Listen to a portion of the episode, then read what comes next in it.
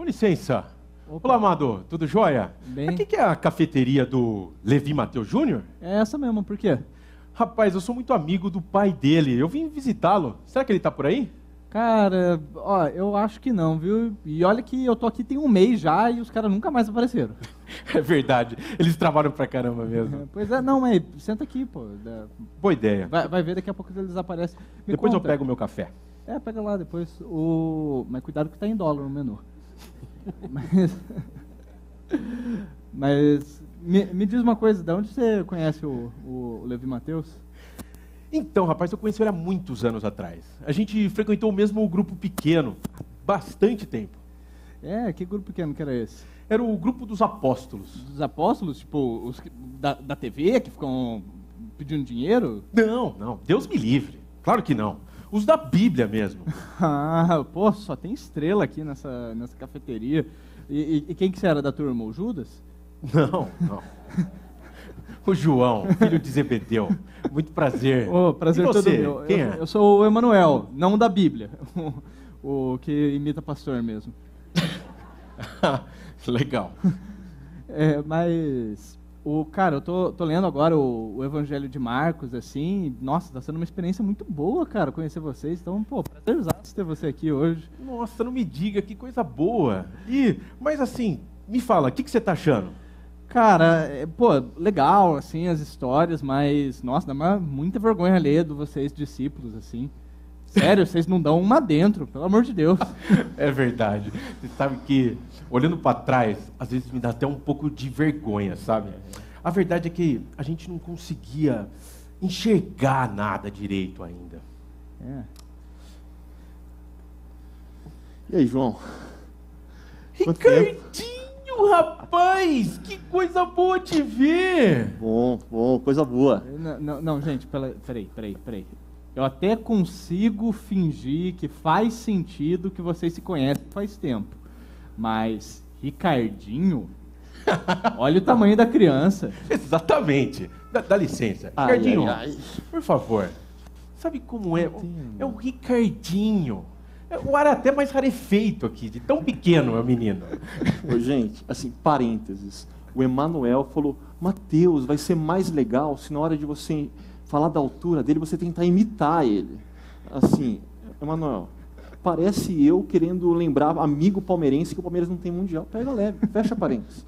Volta.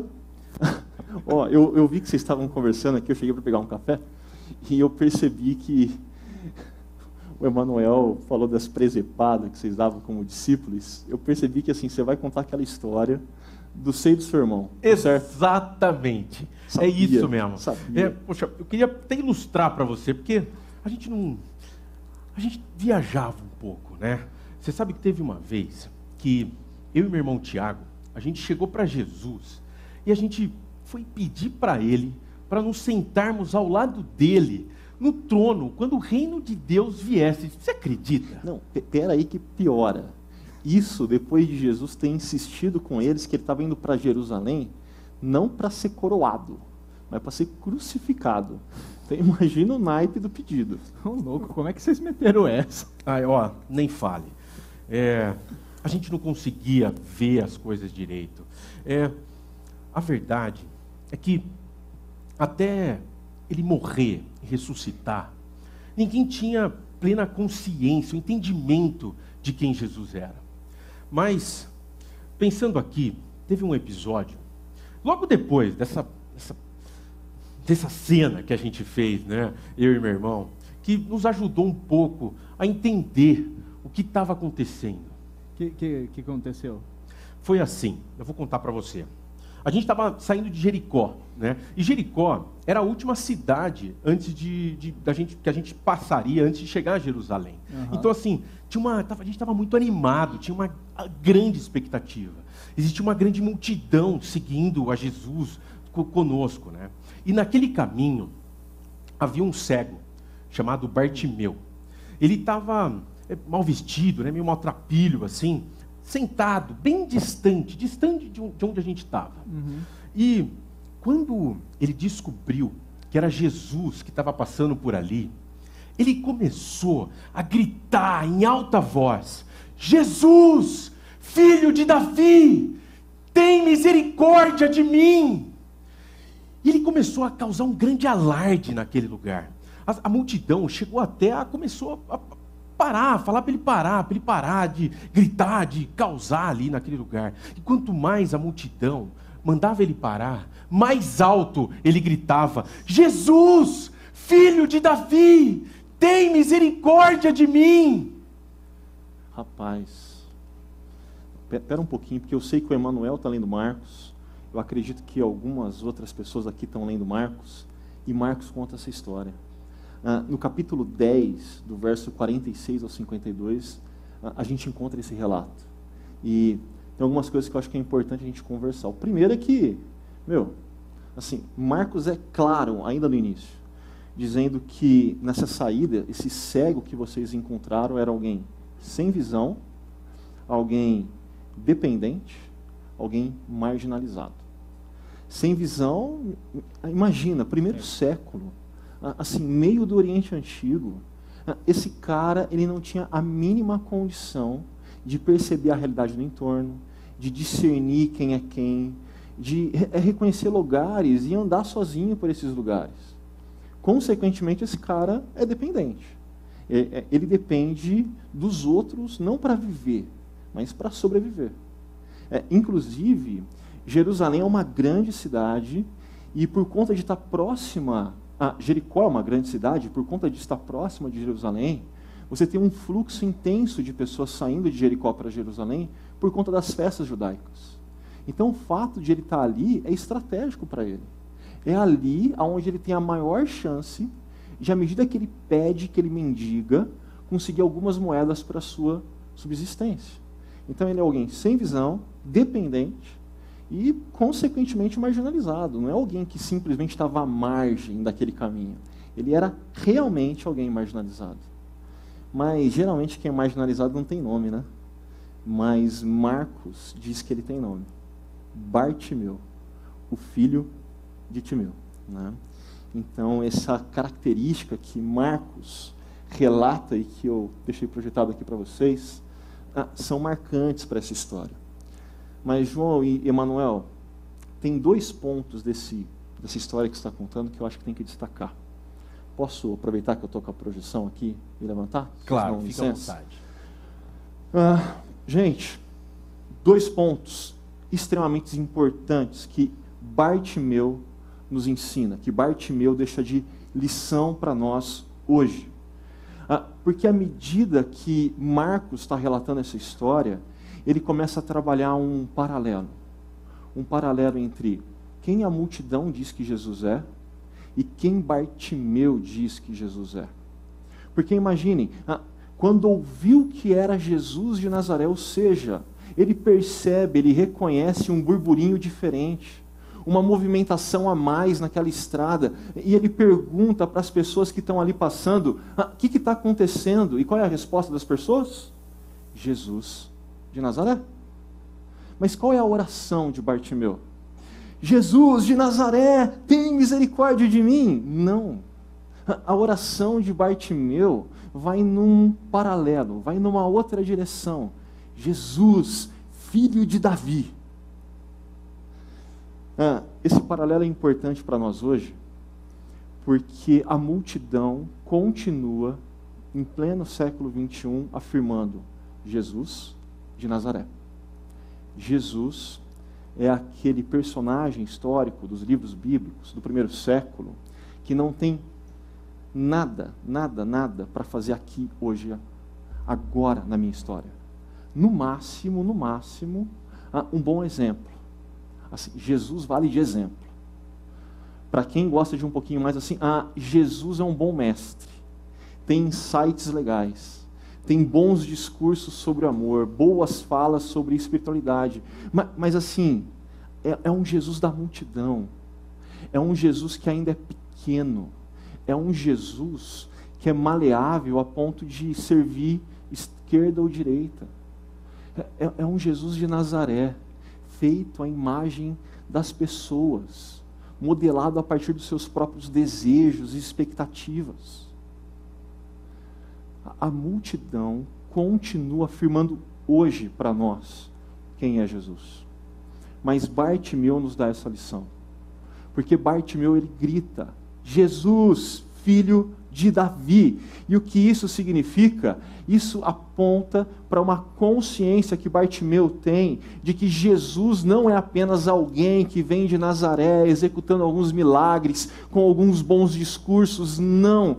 Jesus é quem o povo de Israel esperava, quem o povo de Israel aguardava.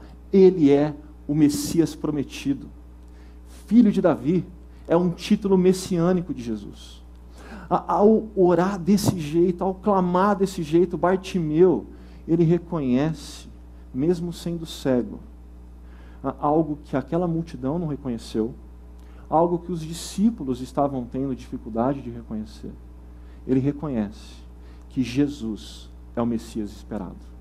Jesus é o Messias prometido por todo o Antigo Testamento. E mais, vocês que estão lendo o Evangelho de Marcos, ah, percebem que esse é um tema que vai sendo desenvolvido ao longo do Evangelho. Assim como nos demais evangelhos, Marcos vai frisando que esse Jesus, ele cumpre em si todas as expectativas do Antigo Testamento. Ele é o cumprimento pleno e perfeito de todas as profecias. Mas não apenas isso. Ele é mais que isso. Jesus é o próprio Deus que entrou na história. É o Deus que entrou na história para fazer aquilo que todos nós precisávamos, mas que nós não tínhamos condição de fazer. Jesus é o Deus que entrou na história para morrer a nossa morte, para nos dar vida. Ah, os evangelhos são unânimes em afirmar isso. Marcos afirma isso veementemente, e é isso que Bartimeu está dizendo. Enquanto a multidão diz que Jesus é apenas aquele que veio de Nazaré, com alguns milagres e bons discursos, ah, para Bartimeu não.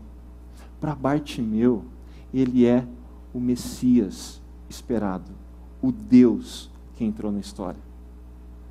E a gente tem falado tanto de eleição nesses últimos dias que às vezes a gente esquece que amanhã, dia 31 de outubro, é o dia que nós comemoramos a reforma protestante. E, e nós, como presbiterianos, somos filhos da reforma. E um dos legados que a reforma nos deixou é aquela ênfase no solo Christus, somente Cristo, somente Jesus. Somente Jesus é o Messias esperado. Somente Jesus cumpre as profecias do Antigo Testamento. Somente Jesus é o Deus que entrou na história e que tem condição de fazer todas as coisas novas. Ou ainda, como o C.S. Lewis nos diz, é, ou Jesus é tudo que ele afirma ser através de seus atos e palavras, ou ele não é nada além de um lunático que deve ser deixado de lado.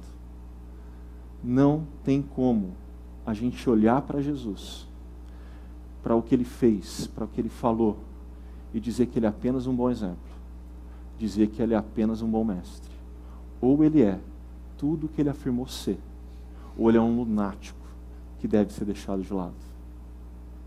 Mas a gente tem que aprender com Bartimeu. Jesus, filho de Davi. Jesus é aquele que nós esperamos, que nós precisamos.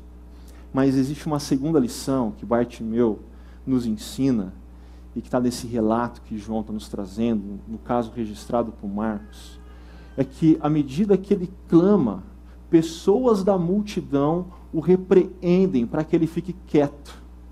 E, e, antes de ele nos dar a lição, algo que nos chama a atenção, pelo menos deveria chamar, e que nós vamos conversar amanhã, às nove e meia, no Chakra Talk, toda segunda, nove e meia, Chakra Talk, fica a dica, ah, é que no Evangelho de Marcos, geralmente quem pede silêncio é Jesus.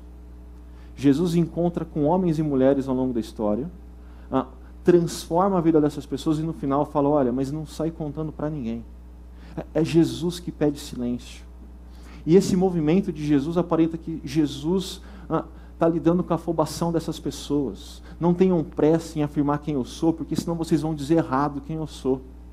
Ah, mas agora é a multidão que silencia um homem que acertadamente diz quem Jesus é, que reconhece quem ele é. Mais, mais sobre isso, Chakra Talk. Então, qual é a segunda lição que Bartimeu nos ensina? Perseverança na oração. Porque diante do pedido de silêncio da multidão, ele gritava ainda mais: Jesus, filho de Davi, tem misericórdia de mim. Toda vez que eu leio esse texto, ah, essa é a primeira ênfase que vem à minha mente e coração. Perseverança na oração. Mas esse é um assunto delicado para nós hoje. Se nós somos sinceros e reais com nós mesmos. Por quê? Porque perseverança não faz parte do nosso dicionário, do nosso vocabulário. Quantos bons projetos nós começamos, mas paramos? E isso acontece na nossa prática de oração. Quantas boas orações nós começamos, mas que nós não perseveramos? Ah, o problema da perseverança na oração se manifesta de duas formas diferentes. A primeira tem a ver com essa desistência, tem a ver com que nós carregamos no nosso coração algumas pautas, alguns pedidos de oração que são bons, que foi o próprio Deus que colocou. E, e nós precisamos orar por eles. Mas na primeira semana, você está clamando como Bartimeu: Jesus, filho de Davi. Na segunda, você abaixou o tom: Jesus, filho de Davi, tem misericórdia de mim. Na terceira, virou: é, Jesus, tu sabes. Assim, é, na quarta, se der, Jesus. Assim, a, e na quinta não existe mais oração. Existem boas orações que nós fazemos, mas nós erramos quando nós não perseveramos nelas, quando nós optamos pela desistência. Mas, às vezes, a gente prolonga, a gente não desiste. O problema é outro, o problema é a superficialidade. O problema é que a gente fica nesse, Jesus, tu sabes. Jesus, tu sabes. E, e aquilo não tem mais intensidade. Aquela oração não parece mais um clamor, ela não é mais um pedido sincero e real de alguém que olha para Jesus e reconhece que somente Jesus pode lidar com aquela situação.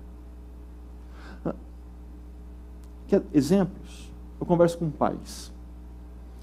Ah, papo vai, papo vem, termina a conversa. Posso orar por você? Tem algo que eu possa orar? Sabe o que os pais dizem? Ora pelos meus filhos. Ora pelos meus filhos, porque eu desejo que os meus filhos cresçam na graça e no conhecimento de Jesus. Ou ainda, ora pelos meus filhos, porque eles estão distantes de Jesus. Mas eu também converso com filhos. Papo vai, papo vem. É, final da conversa, posso orar por você? O que, que eu posso orar? E filhos pedem, ora pelos meus pais. Existem filhos que têm os pais distantes de Jesus.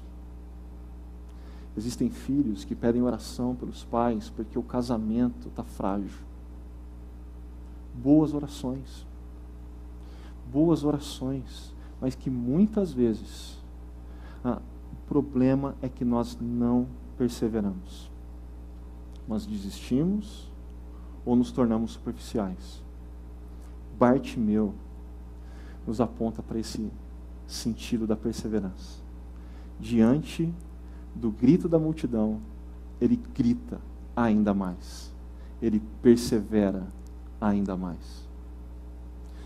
Ah, se você acha pouco, talvez aquele Bartimeu, ele já estava ouvindo de Jesus há tempos, desse Jesus que opera milagres e que faz discursos, e no coração dele, ele já tem percebido que Jesus não é apenas Jesus de Nazaré, mas que Jesus é o Messias, o filho de Davi. E aquele homem orava, dia após dia, para que Jesus passasse por onde ele estava para que Jesus lhe desse visão, para que Jesus, o filho de Davi, tivesse misericórdia dele. Bartimeu nos desafia hoje a perseverarmos nas orações, nas boas orações, nas orações que o próprio Deus tem colocado no nosso coração. Mas então você está me falando que a única pessoa que estava enxergando Jesus direito naquela situação era o cego. Isso mesmo. Exatamente. E você sabe é, que assim, depois que Jesus, depois do, do Bartimeu gritar, né, Jesus ouviu aquele, aquele grito desesperado. E ele logo pediu para chamarem Bartimeu, para ele vir para perto. Quando Bartimeu entendeu que ele estava sendo chamado, né, ele estava sendo convocado para aquele momento, ele estava sentado, né, ele tinha apenas uma capa cobrindo ele. Ele pegou aquela capa, jogou para longe e saltou de um salto só, assim, de um pulo. Pode, pode fazer o pulo de novo. Eu sei que você quer. Pode mostrar, pessoal. Eu fiz brincadeira com ele, aí ele vem. Não, não, mas é fazer. é importante. Pode, pode demonstrar. Vai, vai fazer sentido, é seguinte, aguarde. Ele saltou de um salto só. Decorem. Insights. Gente, por que, que esse salto é, de Bartimeu, tão bem feito pelo nosso João aqui, é importante? Porque é algo que é óbvio, mas que a gente deixa passar. Quando a gente está lendo o texto de Marcos, a gente não se atenta para que é, Jesus parou e chamou Bartimeu. Mas por que, que esse detalhe é significativo para nós? Só avançar. É, movimento no Evangelho de Marcos é algo importante. Se vocês estão lendo o Evangelho de Marcos, vocês vão perceber que o Evangelho de Marcos é tudo muito rápido, tudo muito ligeiro. Mas, de repente, você começa a ter um slowdown, uma, um movimento mais detalhado, uma câmera lenta. E isso acontece à medida que Jesus se aproxima de Jerusalém. À medida que Marcos vai dar mais detalhes da crucificação de Jesus. Mas dentro de toda essa velocidade, o que fica latente é que Jesus está indo para Jerusalém. Jesus tem clareza que a, a, missão dele, o propósito dele, envolve estar em Jerusalém, envolve a crucificação, envolve a ressurreição. Ah, e, e Jesus se movimenta nessa direção. Mas, por conta de um marginalizado chamado Bartimeu, Jesus para. Você já parou para pensar que o Deus que criou todas as coisas, que mantém toda a realidade, todo o cosmos funcionando, ele parou por você? Que ele te chamou pelo nome? Assim como ele chamou Bartimeu? Você já parou para pensar nesse escândalo da graça? Nesse movimento maravilhoso de que o Deus Todo-Poderoso, que entrou na história, que se movimenta em direção à redenção de todas as coisas, ele para para responder a sua oração. Ele para por conta do seu clamor e te chama pelo nome.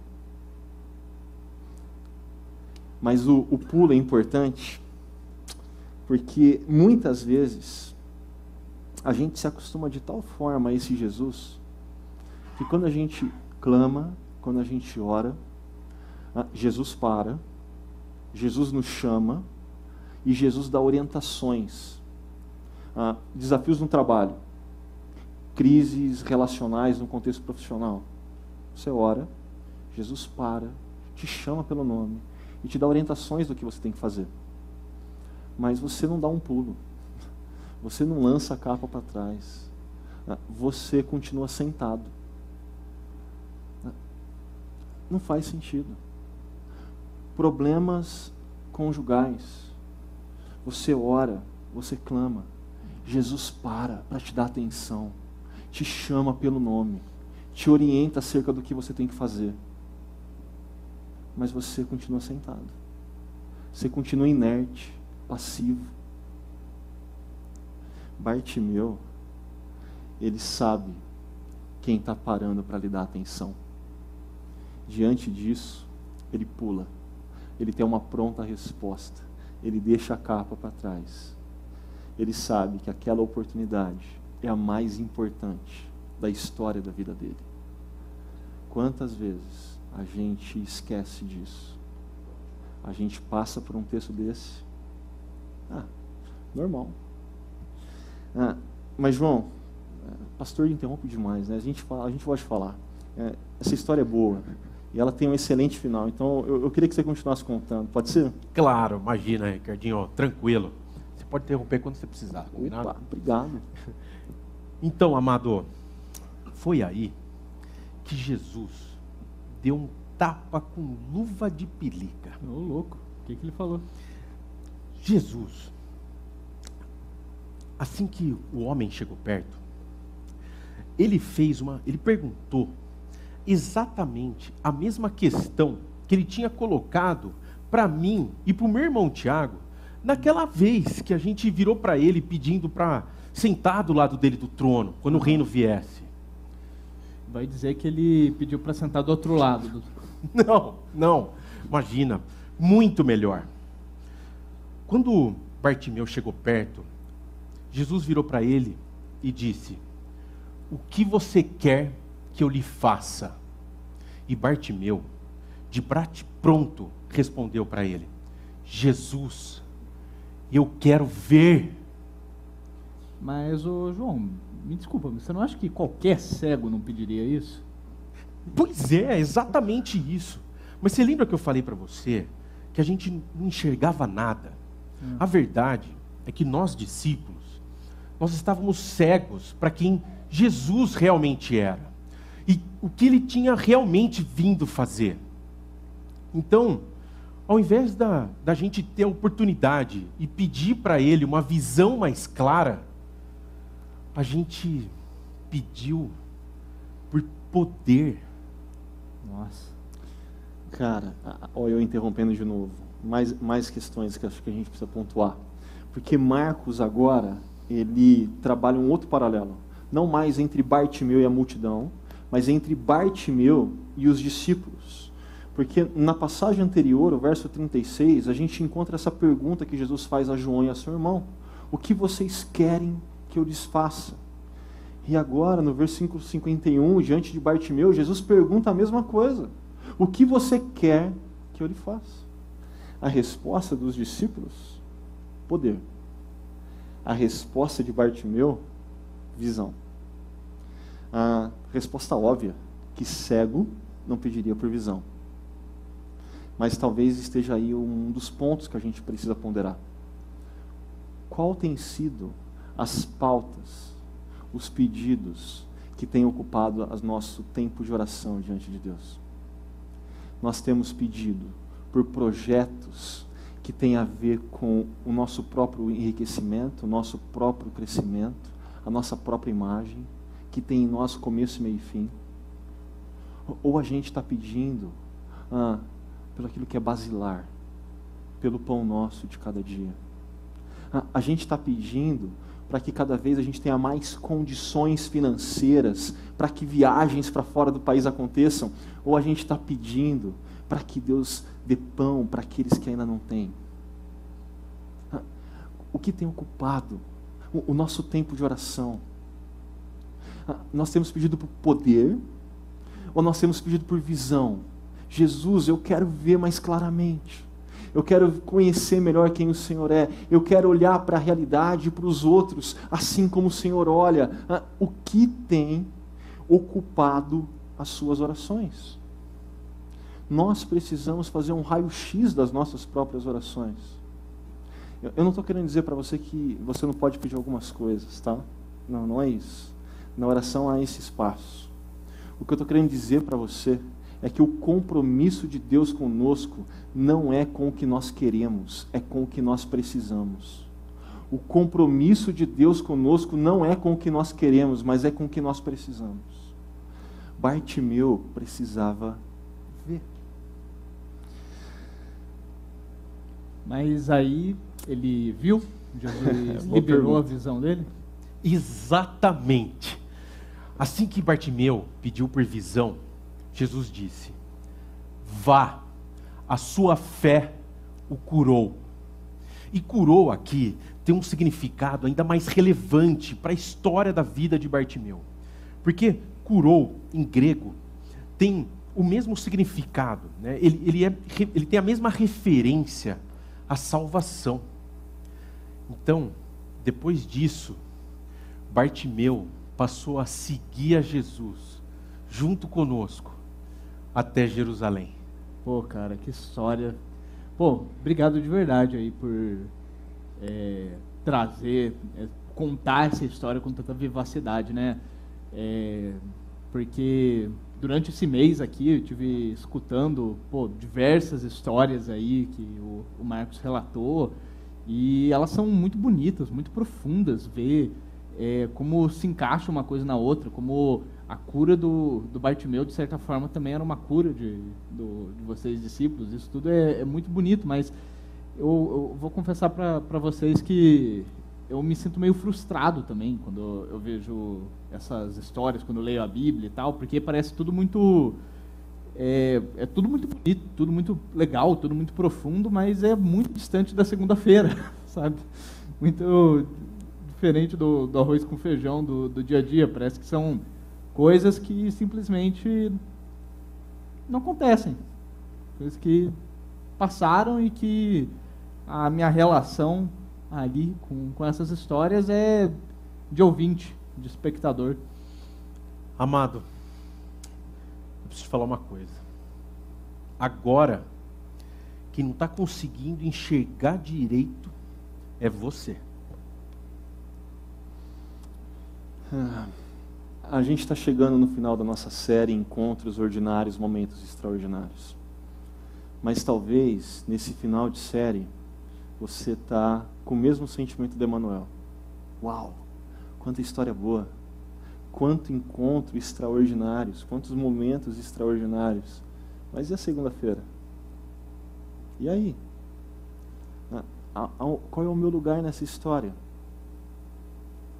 Talvez ah, você esteja mais próximo de Bartimeu do que você imagina. Ou pelo menos precisando uh, ter Bartimeu como um bom exemplo. É um momento de não ficar à margem do caminho, de não ficar à margem da história. E eu digo isso porque Marcos, ele trabalha essa história, o final dessa história, fazendo um paralelo com o começo da história. Se no começo da história ele dizia que Bartimeu estava à beira do caminho, agora depois desse encontro com o filho de Davi, Bartimeu está com Jesus pelo caminho. Nós precisamos perceber que ser encontrado por Jesus ah, não envolve uma intervenção específica, pontual, única. Não envolve ah, encontros isolados, mas envolve uma caminhada, envolve uma jornada, envolve ser trazido para Jesus para dentro da história que o próprio Deus está contando. Nós precisamos perceber que o interesse de Jesus não está apenas em fazer algo em você, mas com você, mas com você ao longo desse caminho. A história de Bartimeu no registro das Escrituras chega ao final nesse encontro. Mas a história de Bartimeu só começou. Porque agora ele estava no caminho. Porque agora ele estava fazendo parte da história que o próprio Deus está contando. Agora ele não caminhava mais sozinho, mas ele caminhava com o próprio Jesus. Não se contente apenas em um encontro, em uma intervenção, em uma resposta de oração. Tope esse convite de Jesus adentre a esse, a, a esse convite, junto com Jesus, de estar com Ele ao longo do caminho ao longo da sua segunda, ao longo da sua terça, de toda semana, aonde quer que você esteja, com a sua família, no seu trabalho, aqui, ah, você está com Jesus. Com Jesus. Ah, encontros ordinários, momentos extraordinários, quando envolvem o encontro com Jesus sempre nos leva, sempre nos leva para uma jornada com Jesus.